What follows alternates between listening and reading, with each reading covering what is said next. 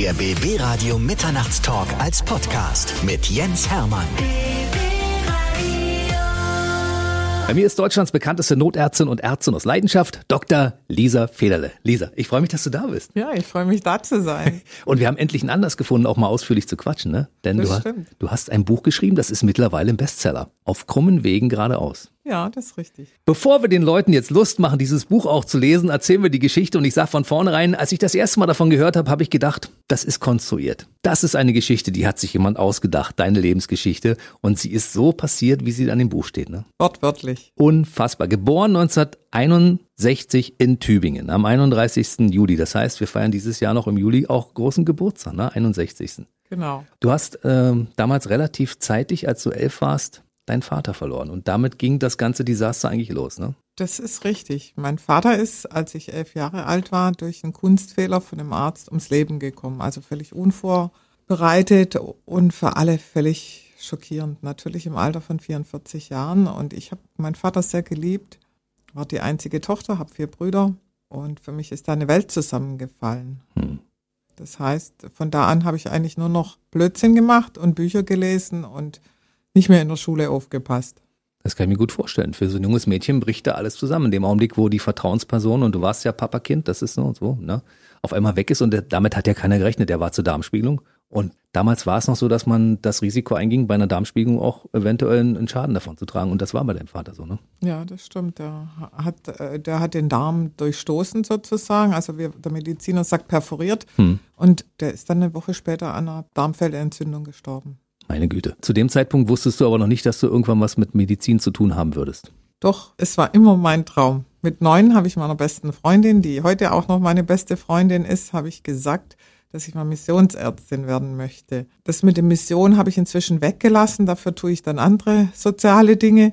Aber Ärztin bin ich geworden. Und zwar immer mein größter Traum. Aber bis es soweit war mit dem Job als Ärztin, ist ja noch einiges passiert, ne? Du warst auf der Schule und irgendwie warst du unkonzentriert, nicht bei der Sache, weil du nur dich in Büchern vertieft hast und ähm, warst auch nicht so eine gute Schülerin zu dem Zeitpunkt. Ne? Nee, ich bin zwar mal sitzen geblieben in der Schule, wobei ich sagen muss, ich habe ich hab halt einfach auch gar nichts getan. Ich habe unter der Schulbank gelesen, ich habe nachts gelesen, ich habe keine Hausaufgaben gemacht und ich habe mich einfach wirklich nicht mehr auf Schule oder sonstiges eingelassen. Ich komme aus einem sehr christlichen Elternhaus, bin sehr streng erzogen worden und auch aus dieser Welt bin ich dann geflüchtet innerlich. Junge Mädchen wollen Jeans tragen und wollen äh, am Leben teilnehmen, tanzen gehen, all diese Dinge machen, die die Kinder, Jugendliche in dem Alter machen. Du durftest das alles nicht, weil deine Mutter als Pietistin gesagt hat, komm nie in Frage.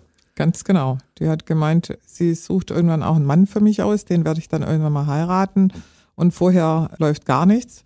Und ähm, ansonsten habe ich Röcke zu tragen, meine Haare als Zöpfe zu tragen und keine Party, kein Tanzkurs, nichts. Aber da war es eigentlich klar, dass du ausbrechen musstest irgendwann. Ne? Für mich schon und ich bin auch froh, dass ich es getan habe. Du bist von der Schule geflogen damals? Ich bin in der Mitte der neunten Klasse von der Schule geflogen, weil ich eben gar nichts mehr getan habe. Ich habe ein Ultimatum bekommen, habe auch viel geschwänzt, bin dann von der Schule geflogen, bin sofort schwanger geworden und bin ohne Hauptschulabschluss dann eben vom Gymnasium gegangen. Hm. Und deine Mutter hat dich zu Hause auch noch ausgeschmissen, ne? Ja, das war. Also, junges Mädchen, schwanger, wohnungslos, joblos. Was hast du da gemacht? Wo bist du hingezogen? Du hast, hast du gleich den Mann kennengelernt, der zwölf Jahre älter war? Ja, von dem bin ich auch sofort schwanger geworden. Ich dachte ja, ich war ja nicht mal richtig aufgeklärt. Also ich bin mit 16 habe ich noch Puppen gespielt und mit 17 bin ich dann schwanger geworden. Also so ungefähr der Ablauf. Das heißt, ich kam gar nicht auf die Idee, dass man so schnell schwanger werden könnte. Also als Warnung an alle Jugendlichen, die heute aber wahrscheinlich besser aufgeklärt sind als ich damals. Und ähm, ich äh, bin dann mit dem Mann zusammen gewesen und wir, der hatte erstmal auch immer, hat nur bei Freunden gewohnt.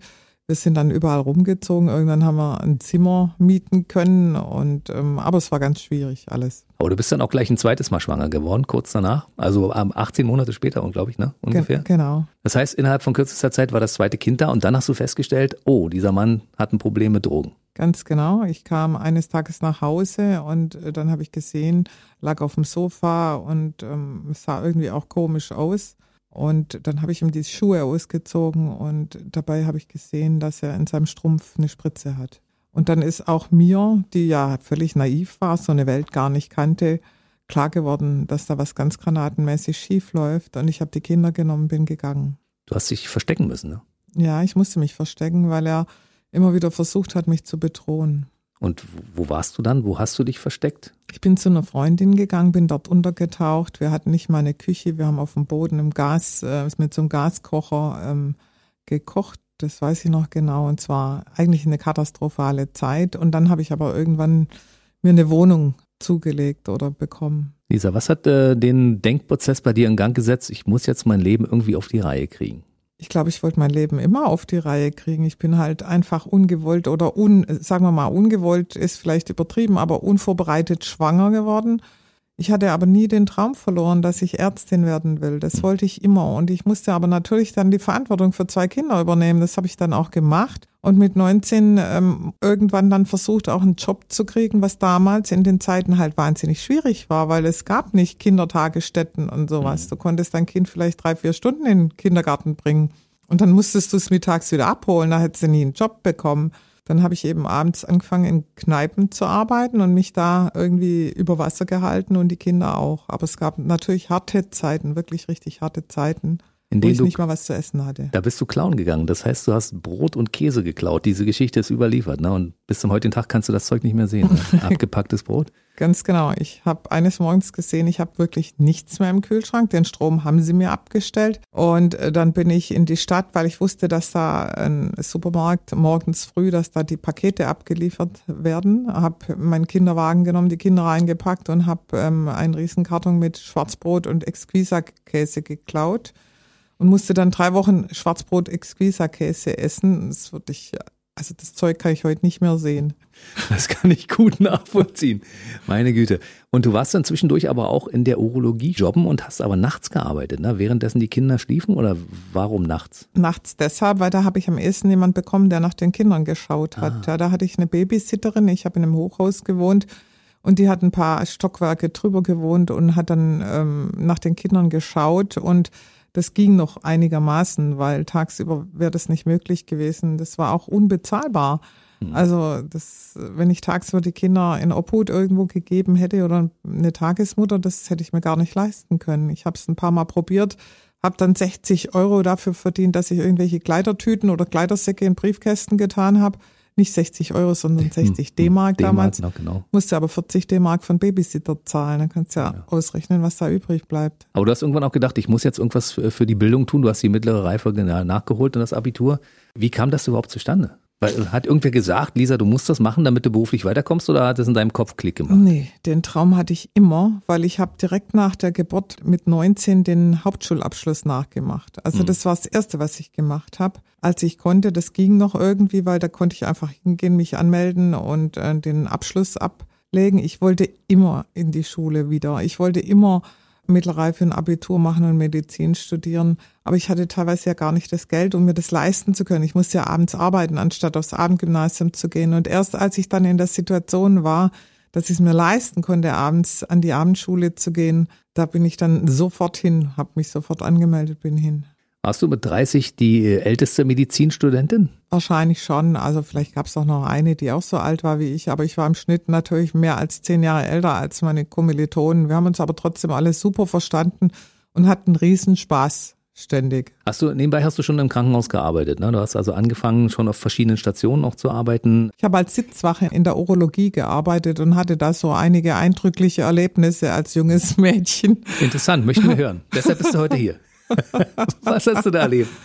Zum Beispiel habe ich mir damals geschworen, dass ich im Leben immer so rumlaufen möchte, dass ich mich jederzeit auch ausziehen kann, wenn ich unvorhergesehen ins Krankenhaus komme. Ich möchte es jetzt nicht weiter ausführen. Immer, äh, saubere Unterwäsche anhaben. Ganz genau. genau. Da gab es schon einige Erlebnisse, die wirklich zu, zum Nachdenken angeregt haben. Aber es ist ja heutzutage auch so, du bist Medizinerin, obwohl du hast ja jetzt natürlich einen erlesenen Patientenkreis, aber heutzutage wirst du wahrscheinlich auch Dinge manchmal sehen, wo du dachtest, na, hätte da mal auf Mutti gehört früher. Ne? das stimmt. So, wie ging es weiter? Studium war fertig und dann? Dann habe ich mit 30 Medizin studiert. Also ich habe mit 30 das Abi gemacht, habe dann Medizin studiert, habe dann in der Anästhesie die Ausbildung gemacht, war inzwischen auch verheiratet, habe übrigens auf dem Abendgymnasium noch ein Kind bekommen und während dem Studium vor dem äh, Staatsexamen auch. Also mein viertes Kind dann mhm. und dann habe ich den Beruf ausgeübt und war richtig happy, dass ich Ärztin bin. Der Mann ist dann auch ein bisschen länger geblieben, mit dem du zwei weitere Kinder hast. Also ich bin länger geblieben. Du bist länger geblieben.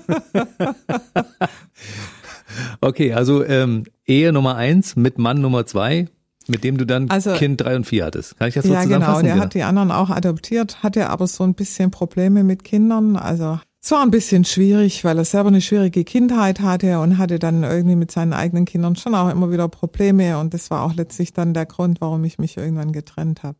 Aber Familie ist für dich so heilig, ne? Ihr seid so eine verschworene Gemeinschaft. Du bist ja ganz stolz auf deine Kinder, weil die alle irgendwie tolle Sachen machen heutzutage. Und dieser familiäre Halt, ich glaube, der ist dadurch entstanden, dass euer Leben auch nicht ganz so einfach war in der Zeit, ne? Kann das sein? Absolut. Also ähm, ich habe dann, äh, als ich ähm, mich getrennt habe, war mein Jüngster elf, da musste ich ja arbeiten wieder. Da hatte ich wieder dasselbe Problem, dass ich tagsüber eigentlich ja auch gefordert war hm. mit den Kindern. Deswegen habe ich dann hauptsächlich Nachtdienste gemacht, also sowohl Notarzt wie auch Nachtdienst, das heißt die Hausärzte vertreten und da äh, Nachtdienst gemacht, Hausbesuche gemacht und jedes Wochenende, jeden Feiertag gearbeitet. Also ich habe eigentlich ähm, 360 Tage vom Jahr gearbeitet. Und ähm, meine Kinder haben mir damals geholfen viel. Also vor allen Dingen am Wochenende mussten musste ich 48 Stunden am Stück arbeiten und dann sind die mit zu Hause besuchen, haben mit die Praxis betreut und haben die Patientendaten eingelesen, haben ja den Arztkoffer getragen, damit wir eben ähm, das Geld verdienen können, um auch das Haus zu halten, in dem ich gewohnt habe oder in dem wir alle gewohnt haben. Und dadurch haben die unheimlich viel an sozialem Engagement und sozialer oder emotionaler Intelligenz abbekommen und sehen das Leben auch von der anderen Seite und nicht nur, dass alles happy ist und alles super ist. Die Erlebnisse, die die damals hatten, waren schon manchmal auch sehr beeindruckend. Finde ich cool. Familie Dr. Federle.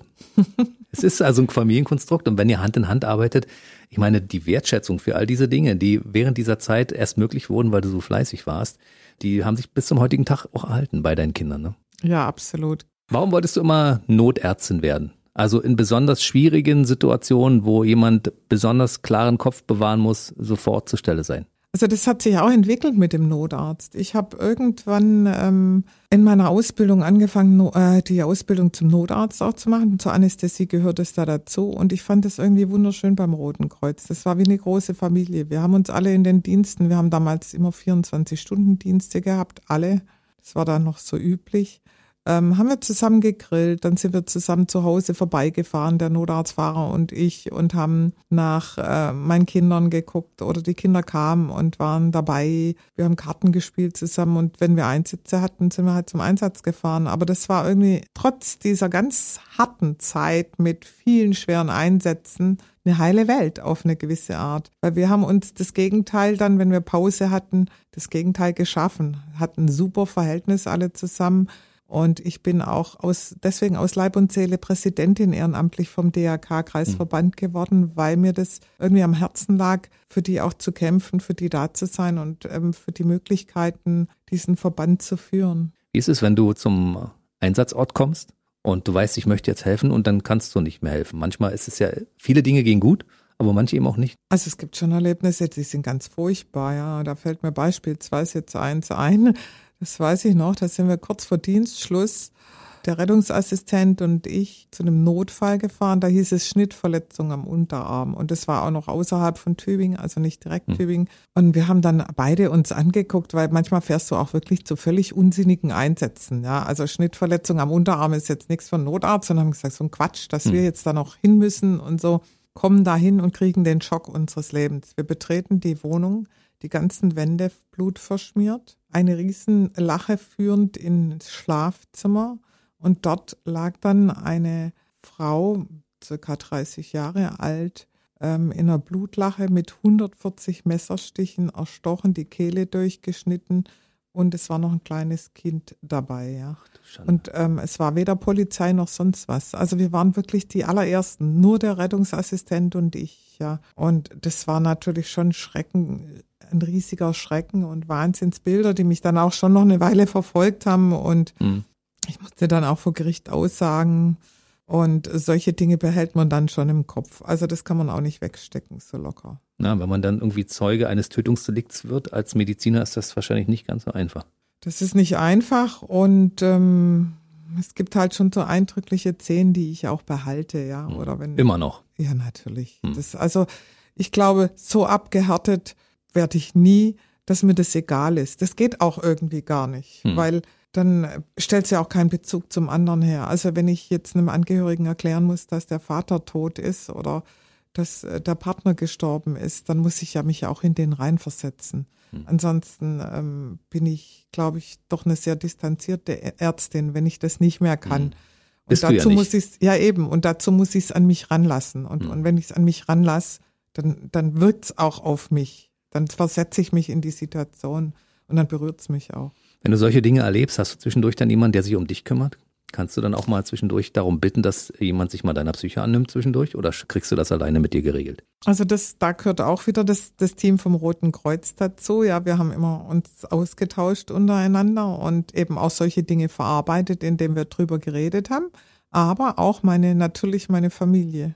Also ich habe mit meinen Kindern oder auch mit meinem Partner oft über solche Dinge dann einfach geredet und die konnten es ganz gut verstehen und jetzt vielleicht ein Beispiel, wo mancher denkt, da überfordert man seine Familie, aber zum Beispiel mein Jüngster, da musste ich auch mal zu einem Einsatz und habe ähm, ihm gesagt, wo ich hingehe. Ich habe den Kindern immer gesagt, wo ich hingehe und dann klingelte daheim das Telefon. Da ging mein Jüngster hin mit, damals war er zwölf oder dreizehn und sagte so ganz locker am Telefon, meine Mama kann gerade nicht, die ist bei einer Wasserleiche. Die kommt aber wieder. Die Leute sind natürlich fast vom Stuhl gefallen, aber für den war das irgendwie normal und hat ihm auch nicht geschadet, weil er hat das Leben auch auf eine andere Art mitbekommen und ähm, ich glaube, das hat denen nie geschadet. Ja. Also deine Supervision war mit der Familie, ja? Du hast also gar keine psychologische Hilfe in Anspruch nehmen müssen bei solchen schwierigen Dingen. Nee, nee, Ja. nee. Hast du einen anderen Blick auf die Welt, also auf, auf Leben und Tod? Ist das für dich, wie, wie, wie bewertest du das als Medizinerin? Ich meine, wer so oft schon mit dem Tod konfrontiert wurde, wie du das machst? Ich hatte früher ganz arg Angst vorm Tod. Ich war auch mal sehr krank als junge Frau, weil ich nämlich mit hohem Fieber gearbeitet habe und mir dann eine Herzmuskelentzündung zugezogen Mhm. habe. Und da hatte ich Angst. Da hatte ich richtig Todesangst. Das hat auch angehalten lange Zeit oder einige Zeit. Deswegen verstehe ich Menschen mit Angstzuständen sehr, sehr gut. Aber inzwischen habe ich keine Angst mehr vorm Tod. Natürlich würde ich mich jetzt nicht freuen, wenn ich sterben würde. Aber ähm, ich, ich habe schon oft auch doch Menschen friedlich sterben sehen. Und ähm, ich glaube, das ist alles nicht so schlimm, wie man denkt. Aber es ist natürlich kein angenehmes Thema. Das ist keine Hm. Frage.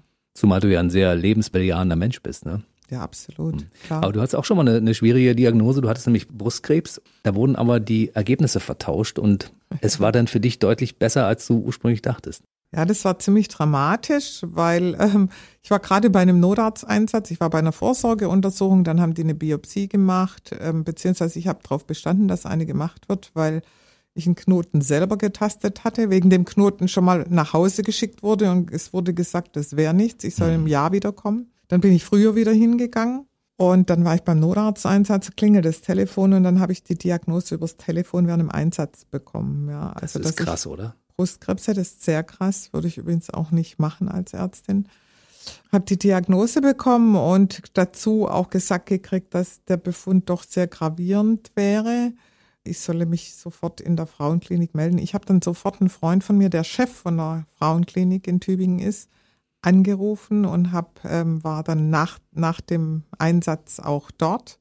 Und der hat Gott sei Dank mich an die Hand genommen. Deswegen weiß ich auch, wie wichtig das ist, Menschen an die Hand zu nehmen, wenn es ihnen schlecht geht und für sie da zu sein, weil das hilft unglaublich viel. Und dann wurde ich für Chemotherapie aufgeklärt und dann bin ich zweimal operiert worden und im Nachhinein hat sich herausgestellt, dass dieser Befund mit einer 90-jährigen Frau verwechselt wurde und mein Befund deutlich harmloser war. Ich hatte Krebs, aber in keiner Weise vergleichbar mit dem Befund, den ich vorher bekommen hatte. Aber das war natürlich für mich schon drei Wochen absolut dramatisch und Angst. Und auch für meine Familie. Meine Kinder sind mit. Mein zweitjüngster äh, Sohn hat damals noch Medizin studiert. Inzwischen ist er auch Arzt. Der ist sogar mit in OP.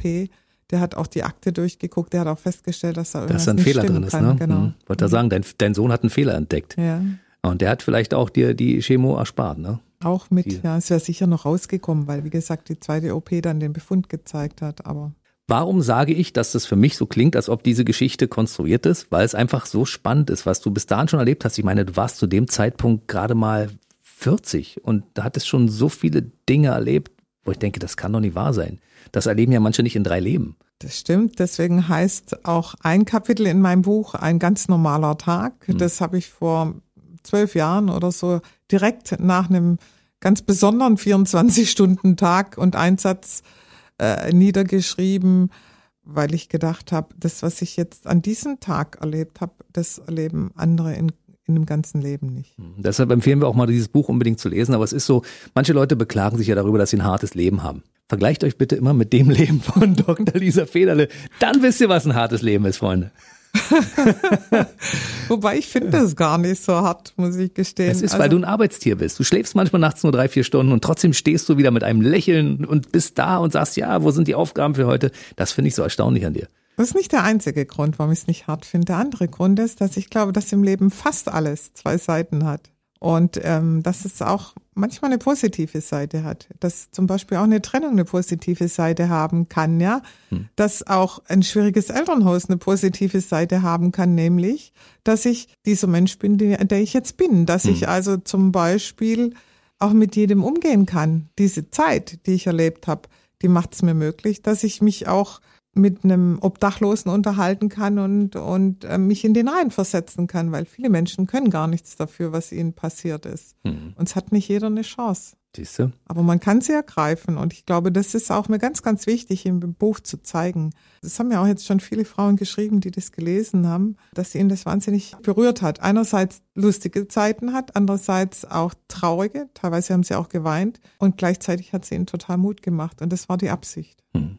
Aber es ist so, ich meine, zwischen Clown im Supermarkt und obdachlos sein, da ist ein schmaler Grad, ne? Das ist dicht beieinander, ne? Ja, natürlich. Oder auch zwischen von zu Hause ausziehen und vielleicht dann doch in ein Drogenmilieu total abrutschen. Also, dass ich das nicht bin, habe ich sicherlich auch meiner Schwangerschaft damals zu verdanken, sprich meinem ältesten Sohn. Ich bin froh, dass das in diese Richtung gelaufen ist. Wann hast du deine Praxis aufgemacht? Die Praxis habe ich eigentlich so nach und nach aufgemacht, weil ich hatte dann immer Nachtdienste gemacht und die Hausärzte vertreten. Und irgendwann sagte mein Sohn, also erstens sagten immer die Patienten, ach, kann, können wir nicht bei Ihnen bleiben? Ich würde so gern bei Ihnen bleiben. Ja, können Sie mich nicht weiter, können ich Sie nicht als Hausärztin nehmen? Und dann wollte ich mich eigentlich nicht so festbinden. Und mein Sohn hat immer gesagt, Mensch, Mama, mach doch eine Praxis auf. Die Leute, die wollen zu dir. Und irgendwann kam ich dann in eine Situation, wo ich gesagt habe, es ist toll, als Notarzt zu arbeiten. Das mache ich auch weiterhin nach wie vor. Aber es ist auch schön, Menschen länger zu begleiten. Nicht nur ein oder zwei Tage oder im Notdienst zu begleiten, sondern sie einfach über lange Zeit zu begleiten. Und das ist was Wunderschönes an der Praxis. Deswegen habe ich vor circa zehn Jahren dann eine Praxis aufgemacht. Tja, man möchte gerne eine empathische Ärztin haben, ne? die einen auch begleitet. Also das ist mein Wunsch und der Wunsch von vielen Patienten, einen Arzt zu haben, der einen kennt. Wenn man reinkommt, ach so, ja, das hatten wir schon mal vor ein paar Jahren, hab schon eine Idee, wie wir das lösen oder so. Das finde ich, ich finde das wichtig. Ich finde es auch total wichtig und bin auch immer für meine Patienten zu erreichen. Das ist toll. Du hast irgendwann auch mal eine rollende Arztpraxis äh, auf die Beine gestellt, auf die Räder gestellt. 2015 war das. Und du hattest irgendwann die Idee und dann fehlte dir zur Realisierung dieser Idee ein bisschen Geld. Und dann hast du einfach mal deinen Freund Till Schweiger angerufen und hast gesagt, kannst du mir helfen? Und hat gesagt, okay, ich finanziere mal die Hälfte. Ja, So war's, ne? Mhm. Nachts um halb zwölf habe ich ihm eine SMS geschickt und habe geschrieben, also da ist mir eingefallen, dass ich das Auto bestellt habe. Und dann hat ein Freund zu mir, mit dem war ich dann ähm, in der Kneipe, hat zu mir gesagt, und wer zahlt? Dann habe ich gesagt, ja, das ist ein Problem. Das habe ich mir noch nicht so hundertprozentig überlegt.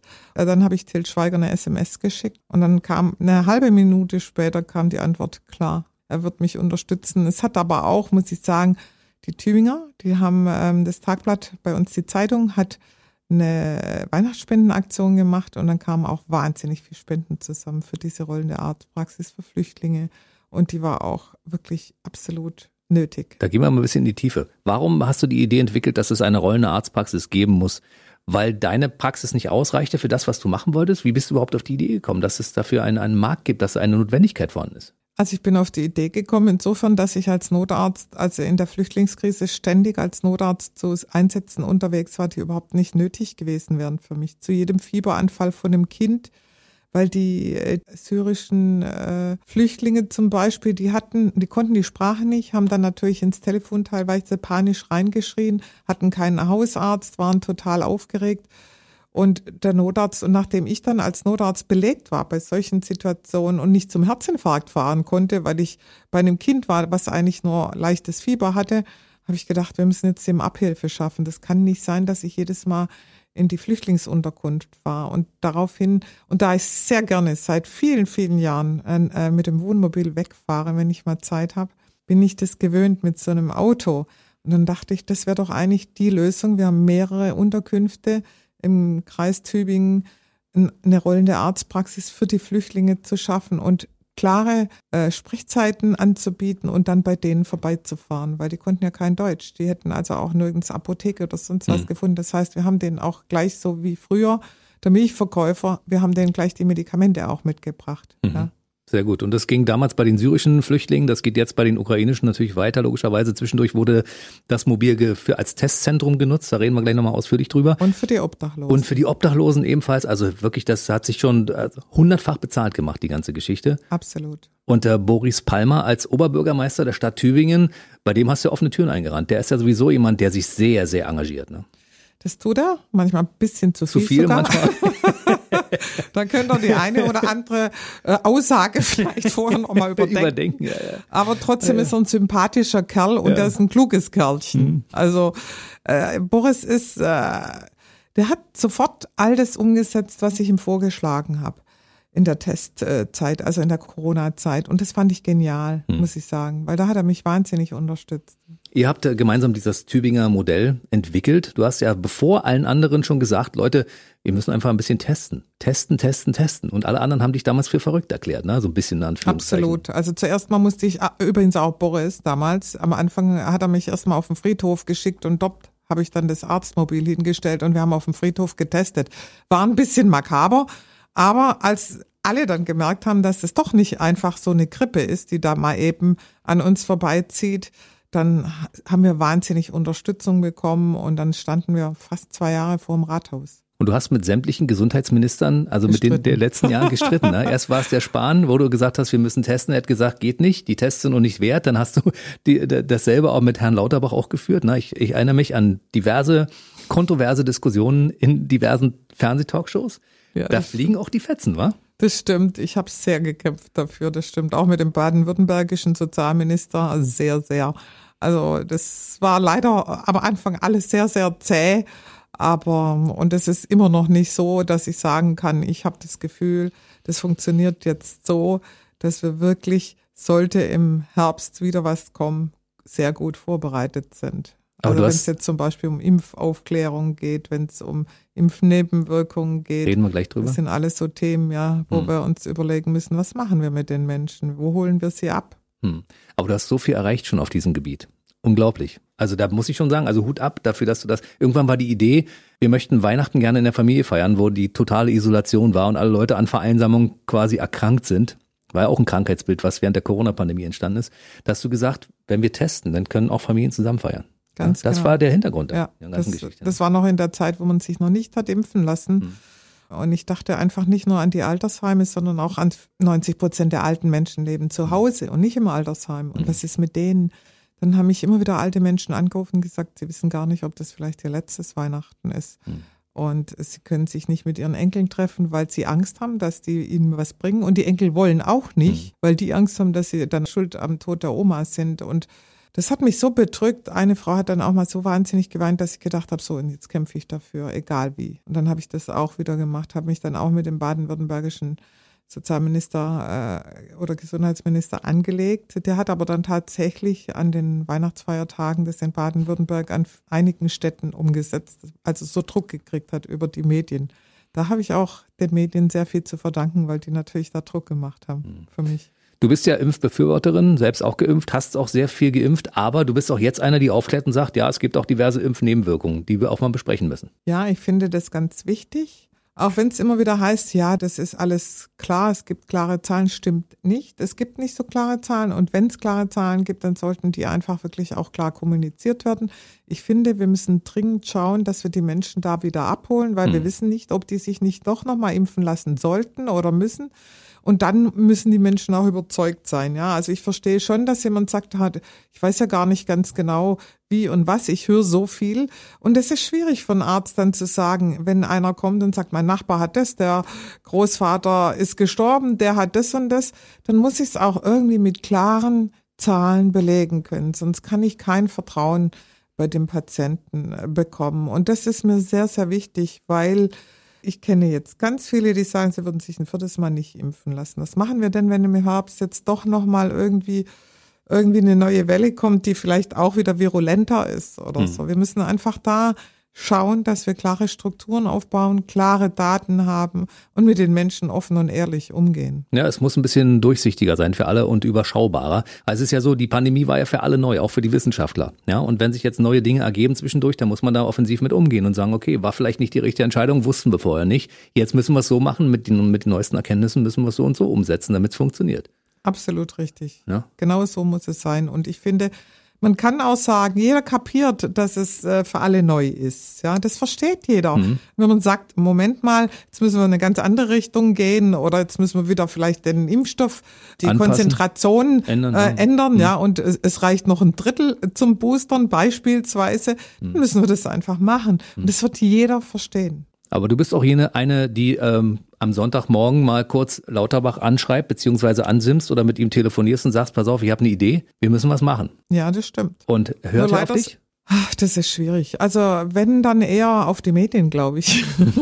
also wenn, wenn er es dann über die Medien nochmal gesagt kriegt, aber er versucht es zumindest. Also ich finde ihn sympathisch, das muss ich so sagen. Ich glaube, Lauterbach meint es schon auch gut. Ja, auf der anderen Seite, glaube ich, verändert sich oft in irgendwelche Studien und ich finde, dass er oft auch überall Schwierigkeiten sieht oder wenn er was will, äh, nicht will, dann versetzt er sich gar nicht in die Situation. Ich habe ihn zum Beispiel gebeten im Januar schon, dass man jetzt einfach mal die Krankenkassendaten, also die Ärzte melden den Krankenkassen Impfnebenwirkungen insofern, dass es für ihre Abrechnung wichtig ist. Mhm. Also wenn ich eine Thrombose nach dem Impfereignis habe, dann melde ich das als, äh, als äh, verschlüsselt an die Krankenkasse, damit ich das abrechnen kann, diese Diagnose. Mhm. Das meld, melden die Ärzte eher, wie dass sie es nochmal extra ans Paul-Ehrlich-Institut melden.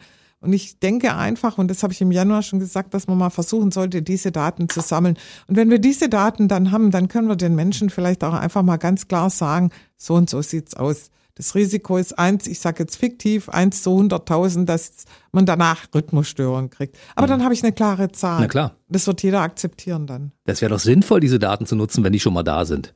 Dann muss man doch nicht irgendwelche Studien noch erheben und sonst irgendwas machen, wenn die Daten da sind, einfach nutzen, oder? Also, also ich als logisch denkender Mensch würde sagen, ja, ich bin jetzt kein Mediziner, ich bin auch kein Gesundheitsminister, aber ich würde sagen, ja, sinnvoll, macht. Das stimmt, aber damals hat er zu mir gesagt, das geht nicht. Jetzt habe ich irgendwo gelesen, dass man jetzt sich überlegt, wie man diese Daten am besten prüft. Ja, aber jetzt ist erstmal die Überlegung, wie man diese Daten überprüft. Äh, das finde ich schon schwierig. Wir sind jetzt schon eine Weile mit Corona beschäftigt und irgendwann sollte man einfach mal zupacken und tun und nicht nur reden. Ja, er sitzt ja auch in jeder Talkshow. Der hat wahrscheinlich gar nicht so viel Zeit für den ganzen Krempel. Das sage ich jetzt mal. Aber du bist ja auch in vielen Talkshows, muss man sagen. Wir Stimmt, aber ich sag dazu, ich habe wirklich die letzten abgesagt, weil ich es einfach nicht geschafft habe. Aber du bist hier, das ist schön, deshalb freue ich mich. du hattest so viele tolle Ideen zwischendurch. Du hattest eine oder hast immer noch diese Drive-In-Teststation und da gab es den prominenten Unterstützer, den man natürlich kennt, Dieter Thomas Kuhn. Über den Wolken. Ganz genau. Der hat dich tatkräftig unterstützt und der geht mit dir jetzt auf Lesereise. Ja, das ist ganz toll. Mit, auch mit ihm verbindet mich eine ganz lange Freundschaft. Und das fand ich zum Beispiel spannend. Das hätte ich auch gern der Regierung mehr transportiert, weil es hieß immer, es gibt nicht genügend Leute, die sich engagieren. Stimmt nicht. In der Corona-Zeit hat die Band von Dieter Thomas Kohn für uns kostenlos jeden Tag getestet und die Daten aufgenommen. Wir haben sie eingelernt, sie haben äh, die Aufklärung gemacht und so weiter. Wir standen Tag aus, Tag ein wirklich auf dem Marktplatz, auch in Schnee, in allem und haben die Leute getestet. Und zwar bei uns waren Schlangen. Es war wirklich über, über ein Kilometer Schlange und die Leute kamen zum Testen. Und die Band und vor allen Dingen Dieter Thomas Kuhn hat mir dann auch erzählt, dass das für ihn was ganz Tolles war, weil er, er saß untätig in der Zeit rum. Er hatte keine Aufgabe. Und dann diese Krise, die einen ja schon lähmt irgendwie zusätzlich noch. Und dann eine Aufgabe zu bekommen, wo du das Gefühl hast, du kannst anpacken, du kannst was tun, du kannst den Leuten auch helfen und du bekommst Wahnsinns Dank und Freude zurück. Das hat die auch den, über die Zeit gerettet. Das hat er mir selber erzählt. Und jetzt machen wir zusammen quasi Lesereise. Ich gehe mit meinem Buch auf Lesereise. Das ist ähm, noch gar nicht so offiziell, weil das auch eine kurzfristige Idee war. Ja, jetzt verraten wir es hier an der Stelle. Und, und er ähm, liest auch aus meinem Buch vor und er nimmt auch den Philipp Feldkeller, einen Bandkollege, mit und dann singen die zwischendurch. Und das finde ich ganz genial ich finde das so gut und so wichtig, dass er das gemacht hat, dass ihr das gemeinsam gemacht habt, weil ich hatte in der Corona-Zeit wirklich viele Musiker hier. Und viele von denen sind auch in ein Loch gefallen, weil die auf einmal keine Aufgabe mehr hatten. Wenn du als Unterhaltungskünstler gewöhnt bist, dass du Leute zum Tanzen bringst, zum gute Laune haben und zum Mitsingen und so weiter, und dann passiert nichts mehr. Und auf einmal ist deine Lebensgrundlage entzogen. Und wenn dann jemand wie Lisa um die Ecke kommt und sagt, du kannst mir aber gern helfen. Oder wenn der, der Entschluss entstanden ist, in seinem Kopf das zu machen und der einfach mitgekommen ist, dann hat er auf einmal eine Aufgabe gehabt und hat diese schwere Zeit auf die Art und Weise überstanden. Das war auch absolut super. Und wir hatten natürlich auch unseren Spaß. Ja, wir hatten, es war ja dann, gab ja Alkoholverbot teilweise auch an offiziellen Plätzen und wir hatten dann eine Thermoskanne dabei und haben abends, wenn wir in der Eiseskälte standen, äh, Glühwein.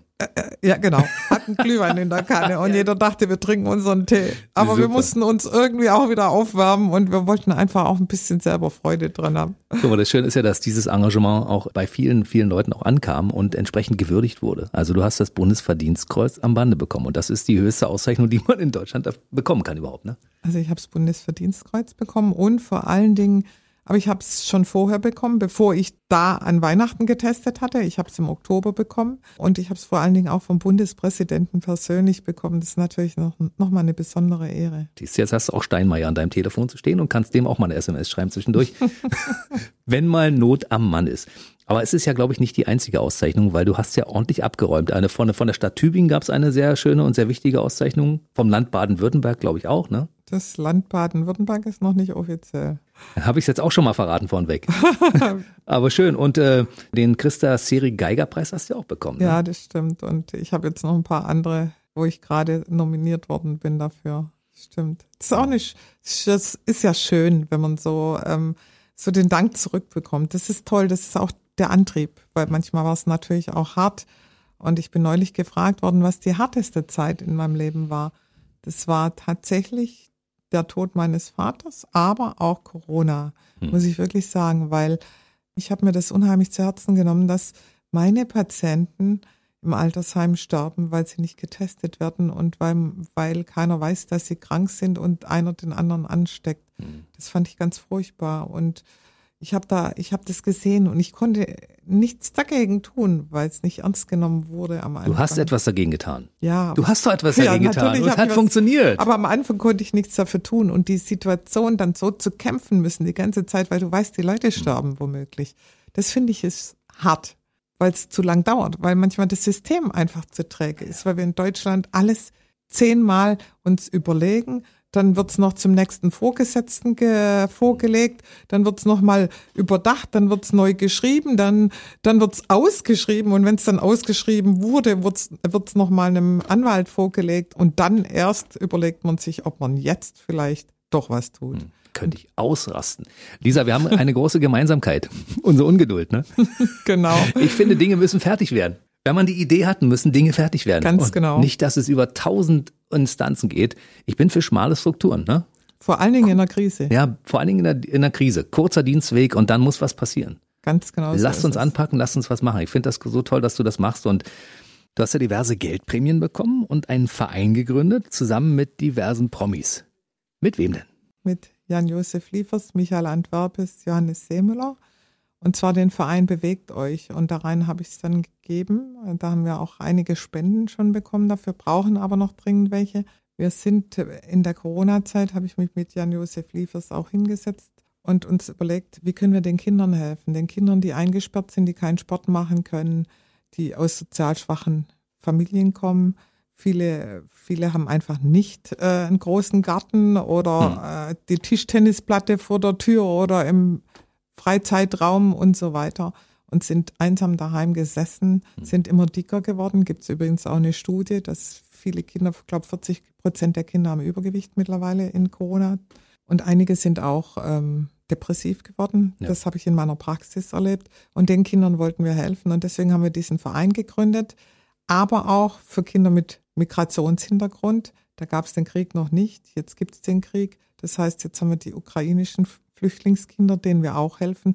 Und das bedeutet konkret, der heißt Bewegt euch der Verein. Wir haben eine Homepage, da kann man sich melden. Wir haben einen QR-Code, über den kann man sich einloggen. Da steht dann alles auf Ukrainisch und die Kinder können sich bei uns melden, bekommen dann die Sportkleidung bezahlt, werden in einem Sportkurs oder im Verein angemeldet, bekommen die Vereinsgebühren bezahlt. Und in Tübingen ist es so, dass wir mittlerweile über 100 Kinder untergebracht haben in Sportvereinen, unter anderem aber auch in tatsächlich Luftakrobatik, in Ballett, in Basketball, in allem, Schön. dass wir die eingekleidet haben und dass wir am Anfang, wenn sie den Ort nicht finden, sogar sie zu dem Verein begleiten. Das ist toll. Hashtag bewegt euch heißt diese, dieser Zusammenschluss, diese Aktion mit Jan-Josef Liefers und diversen Unterstützern. Mittlerweile sind es ungefähr 60 prominente Menschen, die da unter die Arme greifen. Ne?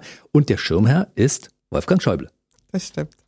Wie hast du das geschafft? Hat er von sich aus gesagt, das finde ich eine gute, unterstützenswerte Sache oder hast du den auch in der Kurzwahl? Ich habe ihn angerufen. Ja. Ah ja, so, ist ja klar, völlig klar. Ne? Und dann hat er gemeint, dass er würde keine Stiftung mehr übernehmen und schon gar, also keinen Vorsitz mehr, aber mir könnte er das nicht abschlagen. Und dann hat er es gemacht. das finde ich ganz toll. Ja, es ist aber Sport ist nicht nur ein großes Thema bei euch in Baden-Württemberg, sondern natürlich auch bei uns äh, in der Region Berlin-Brandenburg weil bei uns dasselbe Problem ja auch vorherrscht. Ne? Deshalb würde ich das schön finden, wenn äh, dieser Verein irgendwann oder diese Aktion irgendwann bundesweit greift. Wollen wir auch. Ja? Das ist unsere Absicht. Hm. Weil für den Fall, dass es nochmal eine große Krise gibt, wo das nochmal passiert, hätten wir sofort alle Möglichkeiten, da einzugreifen. Ne? Absolut. Das ist das eine. Und das zweite ist, siehe jetzt der Krieg und die ukrainischen Kinder, die hm. flüchten, geflüchtet sind, die können nicht sofort in die Schule, aber in den Verein können sie sofort. Sofort, ja. Und die Vereine habe ich jetzt gesehen bei uns, die nehmen die auch sofort auf. Mhm. Also die sind da nicht irgendwie, dass sie sagen, oh, wir sind alle voll und wir machen nichts. Die packen dann halt auch mehr Kinder in den Kurs. Ja. Sport kann sowas. Sport ist Integration. Da ist sofort jemand, wenn er aus einem anderen Land kommt, gar nicht mehr fremd, ja. Der also, spielt, macht dieses Spiel mit und schon ist er Bestandteil des Teams. Ne? Ganz genau. Und zum Torschießen muss ich nicht die Sprache beherrschen. Natürlich und nicht. so ein Kind lernt es sofort. Und Klar. außerdem hat's kriegt den Krieg aus dem Kopf. Deswegen kann ich nur aufrufen, Leute, macht mit, meldet euch bei uns. Wir haben eine Geschäftsführerin eingestellt seit 1. April.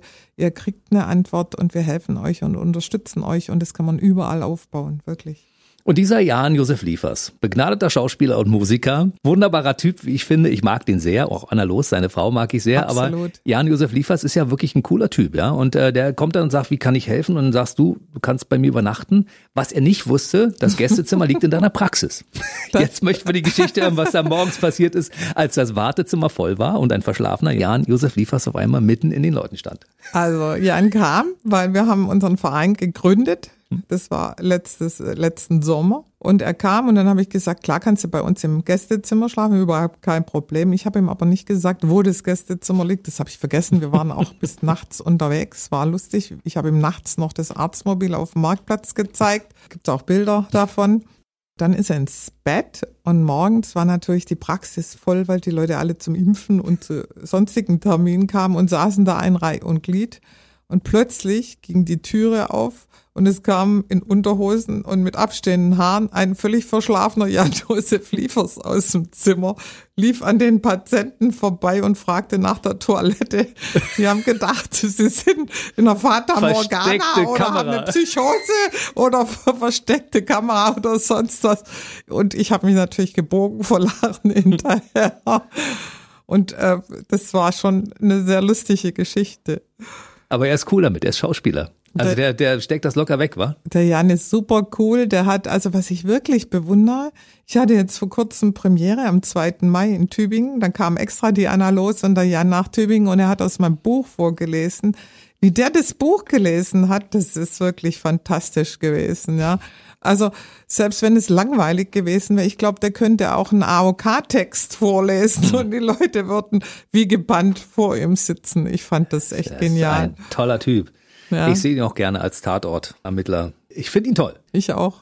Aber ich, wie gesagt, ich finde auch seine Frau ganz toll. Die Anna ist eine herzensgute, ganz tolle und auch super Schauspielerin. Mhm, absolut. Und sie hat auch, glaube ich, einen Anteil an, an dem Buchtitel Auf krummen Wegen geradeaus. Ganz genau. Wir saßen abends in einer Kneipe in Berlin und ich habe gezeigt, Ach, was mein Verlag mir vorgeschlagen hatte als Titel und als Titelbild. Und da saß ich oder stand ich in so einer Notarztjacke und der Titel hieß Krisenfrau. Und ich war eigentlich überhaupt nicht glücklich, weil ich dachte, Krisenfrau hört sich so an wie so Kriegsfrau oder irgend sowas, ja.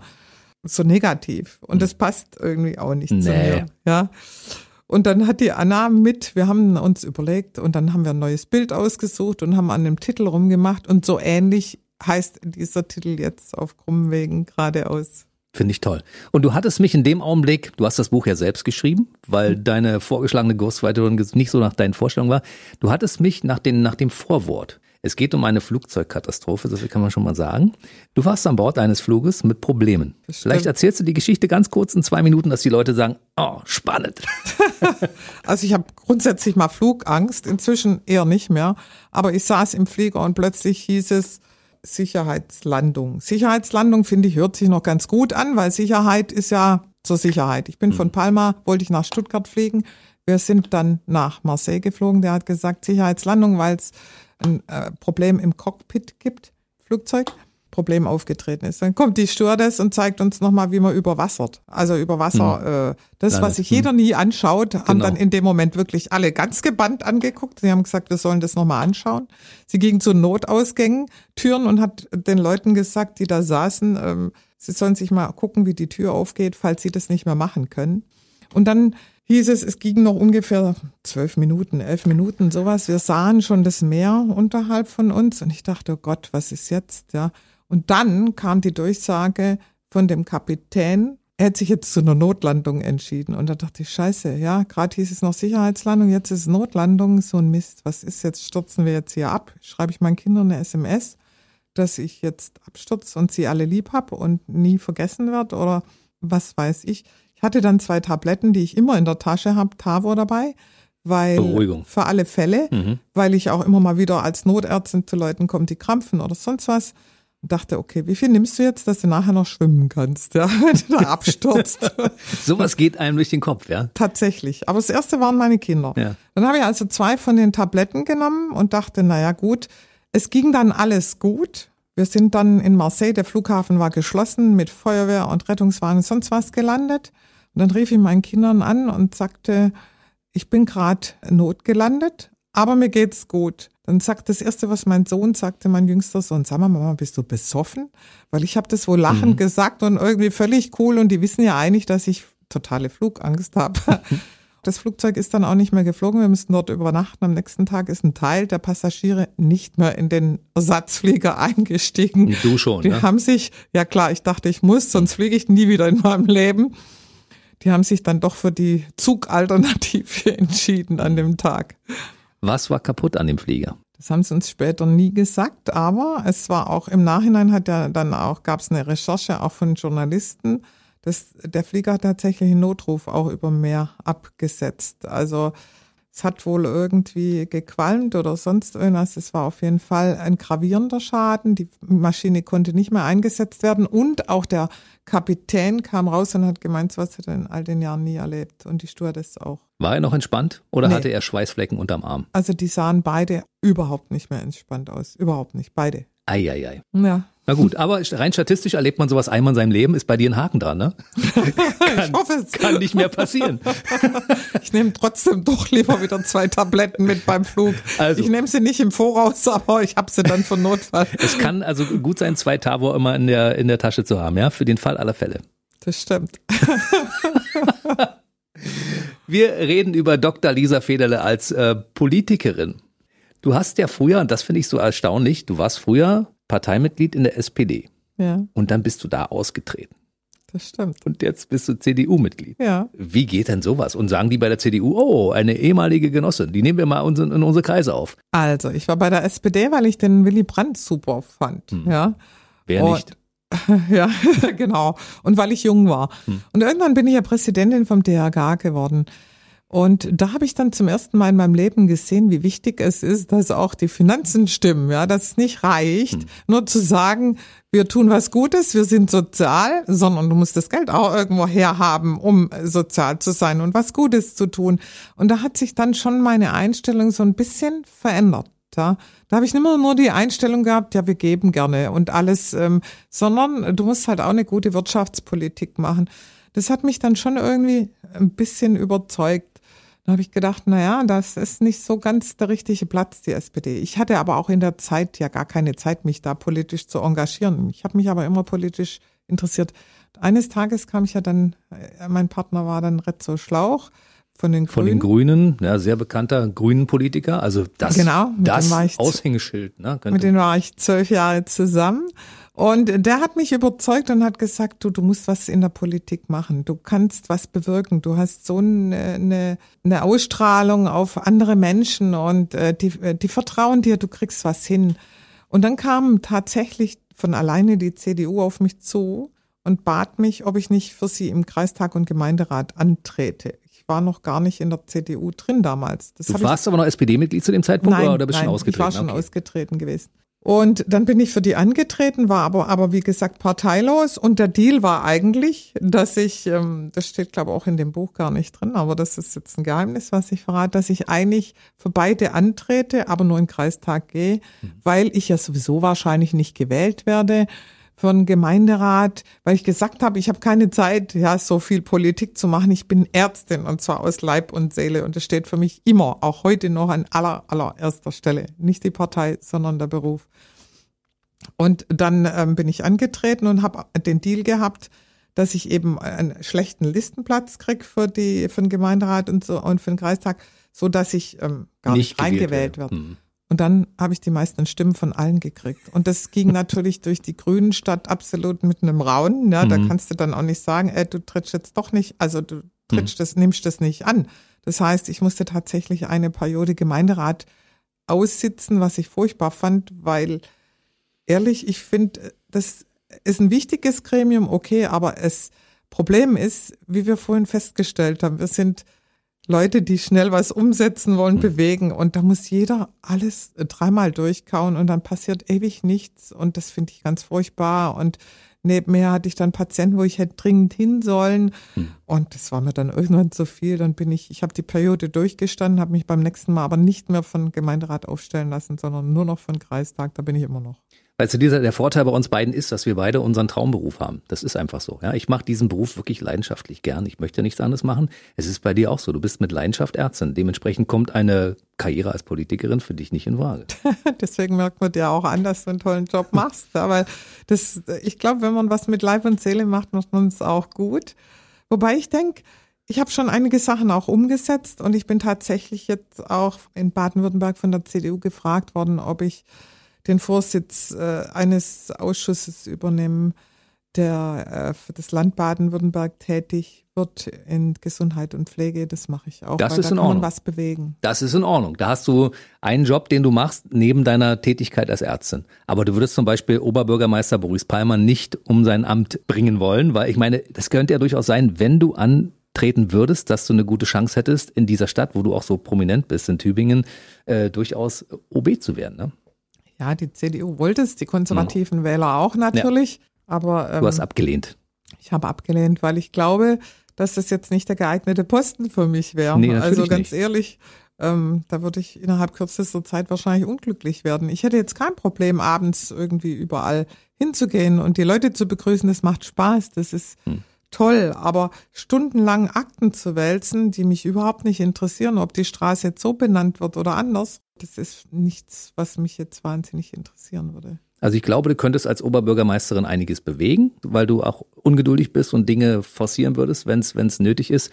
Aber ich glaube, dass du trotzdem in dem Job, in dem du jetzt bist, besser bist als das, was du dort machen könntest. Weil einfach Ärzte mit Leib und Seele, ne? Aus Leidenschaft. Absolut, das glaube ich schon. Wobei man ja auch sieht, es gibt schon andere Dinge, die man vielleicht auch ganz gut kann. Das ist vielleicht auch was Wichtiges an die Leser. Was ich unbedingt in meinem Buch auch zeigen wollte, ist, dass es wichtig ist, im Leben auch Dinge auszuprobieren. Ich war ja auch als Rennärztin für die Formel 1 tätig. Aber ich wollte da nicht bleiben, weil mir das einfach trotz allem dann zwar zwischendurch Spaß gemacht hat, aber nicht mein Lebensinhalt gewesen wäre, niemals für Rennen als Rennärztin nur tätig zu sein. Ich male gerne. Ich habe jetzt ein Buch geschrieben und du kannst trotzdem Dinge machen, die auch Spaß machen, in denen du vielleicht auch gut bist, aber probierst einfach aus, einfach ausprobieren. Das ist wichtig. Also im Prinzip ist jedes Kapitel für sich eine geschlossene, spannende Geschichte. Das stimmt, das sagen viele, auch dass es total spannend ist. Aber für mich ist das schwierig, weil ich lebe seit 60 Jahren mit meinem Leben. Ja, mhm. insofern finde ich das jetzt gar nicht mehr so wahnsinnig spannend, sondern eher normal, weil ich es jeden Tag erlebe.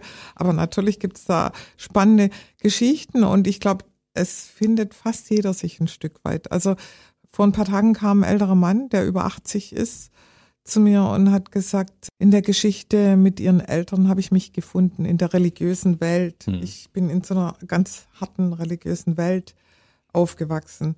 Und es hat auch einen 80-jährigen Mann total fasziniert. Und das fand hm. ich ganz toll, weil ich dachte, es spricht jetzt vielleicht eher Frauen in meinem Alter an, ja, oder Frauen mit 50. Und neulich kam eine junge Frau und hat gesagt, eigentlich müsste man das in der Schule zu lesen bekommen, weil das den Menschen zeigt oder den jungen Menschen zeigt, was alles was geht. geht. Und das ist, glaube ich, ganz, ganz wichtig. Auch wenn man einen schlechten Start hat. Und den hattest ganz du ja. Genau. ja. Weil letztlich geht fast alles, wenn man will. Man muss irgendwann den, die Entscheidung fällen, dass man sein Leben in die eigenen Hände nimmt und dann geht es. Ja, auch wenn man in der Schule irgendwie nicht mitkam oder weil man sich für Dinge nicht interessiert hat. Das ist ja manchmal so, dass junge Menschen in der Schule sitzen und sagen, das interessiert mich überhaupt nicht. Und fünf Jahre später entdecken die, es war schon immer meine Leidenschaft. Ganz genau. Und was ich auch spannend finde, zum Beispiel die Beziehung, ja, was, was im Leben für Beziehungen sind. Ich finde zum Beispiel den Unterschied zu früher, finde ich echt faszinierend. Früher bin ich schräg angeguckt worden, dass ich zwei uneheliche Kinder hatte. Manchmal dachten die, das sind meine Geschwister oder oft dachten die ja, das. weil du so jung warst. Ja, ne? klar, weil ich so jung war und weil das eine andere Generation war. Heute hm. ist eine Patchwork-Familie was vollkommen normal. Normales, ja. Und heute ist es auch normal, dass du nicht 50 Jahre an einer Beziehung kleben musst, die nicht hm. mehr funktioniert. Ich finde es toll, wenn jemand 50 Jahre verheiratet ist. Nicht, dass man mich falsch versteht. Aber ich glaube, man muss auch irgendwie akzeptieren, wenn es nicht funktioniert, ist es besser zu sagen, das war für diese vielen Jahre cool und gut, aber jetzt habe ich andere Bedürfnisse in der Beziehung und es hat nicht mehr funktioniert, mhm. bevor man kaputt geht miteinander. So ist es. Äh, viele Beziehungen, die sehr lange andauern. Bei meinen Eltern ist es komplett anders. Sie sind seit fast 60 Jahren glücklich zusammen. Das finde ich toll. Aber es gibt eben auch Ehen, die sind erst 20 Jahre zusammen und die sind nur sich am gegenseitig zoffen und nerven und sonst irgendwas. Da wäre der Zeitpunkt zu sagen, lass uns einfach trennen. Vielleicht werden wir woanders glücklicher, ne? Ganz genau. Und das erlebe ich. Und wenn ich sowas erlebe, dann denke ich für mich auch in meiner Praxis, weil die mir das ja erzählen, die Patienten, mhm. dann denke ich, das ist doch schade, wenn du die letzten Jahre deines Lebens vielleicht oder viele Jahre deines Lebens vergeudest. Ja. Vergeudest, mhm. in einer Situation lebst, die du eigentlich gar nicht leben willst. Darf man als Arzt so eine Empfehlung mal aussprechen, zu sagen, denk doch mal über deinen Beziehungsstatus nach. Vielleicht ist das schon die Lösung aller Probleme, die du hier hast in meiner Arztpraxis. Das mache ich in so einem Fall ja mhm. natürlich, weil wenn jemand total leidet, depressiv wird, dann muss man eine Lösung finden. Und dann ist es natürlich auch sinnvoll, sowas genauer zu betrachten, wenn der Patient von sich aus das mir sagt. Und ich glaube, bei vielen ist so die Angst, ich kann nicht, ich darf nicht, weil das mhm. wird äh, komisch angeschaut oder es gibt keinen Weg oder das verkraften die Kinder nicht. Kinder verkraften Streit auch nicht. Mhm. Also insofern muss man dann immer, aber das heißt jetzt nicht, dass ich mich gegen äh, feste Beziehungen überhaupt in keiner Weise. Ich finde es ganz so toll, wenn man lange mit jemandem zusammen sein kann und mit dem auch glücklich ist. Aber man hat nur ein Leben, also muss man auch schauen, dass man versucht, die Zeit so gut wie möglich zu nützen. Und zu nützen bedeutet letztlich selber glücklich zu sein und andere glücklich zu machen. Mhm. Und das mache ich jemand auch nur, wenn ich in einer Beziehung dann auch glücklich mit meinem Partner bin, ja. Siehst du, und schon haben wir das Thema für das nächste Buch. Weißt du? Das wird dann irgendwann so ein Beziehungsratgeber von einer Frau, die in ihrem Leben viele Beziehungen hatte und die alle ihre Daseinsberechtigung hatten in der Zeit, in der sie stattfanden, die aber immer sagt, wenn es an der Zeit ist, empfehle ich einen Wechsel. Das stimmt, aber nur wenn es nicht mehr geht. Nur wenn es Also- nicht mehr geht. Also wenn man sagt, es, man ist in einer Sackgasse und kommt dann nicht mehr Genau. raus, dann einfach mal rausfahren und in eine andere genau. Richtung fahren. Das ist gut. Also wir haben schon mal ein Thema, das heißt, wir sind irgendwann schon mal wieder verabredet. Ne? Jetzt Nagel mich nicht fest. Na klar, müssen wir ja. Weil bei deinem Terminkalender muss man schon von vornherein sagen, mach mal einen Slot fertig für 2023, dass wir uns wieder sehen können. So, was passiert jetzt noch im Restjahr 2022? Welche Pläne hat Dr. Lisa Federle? Also eigentlich habe ich mir jetzt nichts Großes vorgenommen, außer meine Lesereise zu machen. Und ich bin öfters auf Lesereise jetzt, wie gesagt, auch bei einer Buchmesse und so. Und ähm, meine Praxis natürlich. Und ähm, natürlich mein Verein oder unseren Verein, der mir total am Herzen liegt. Hashtag bewegt euch.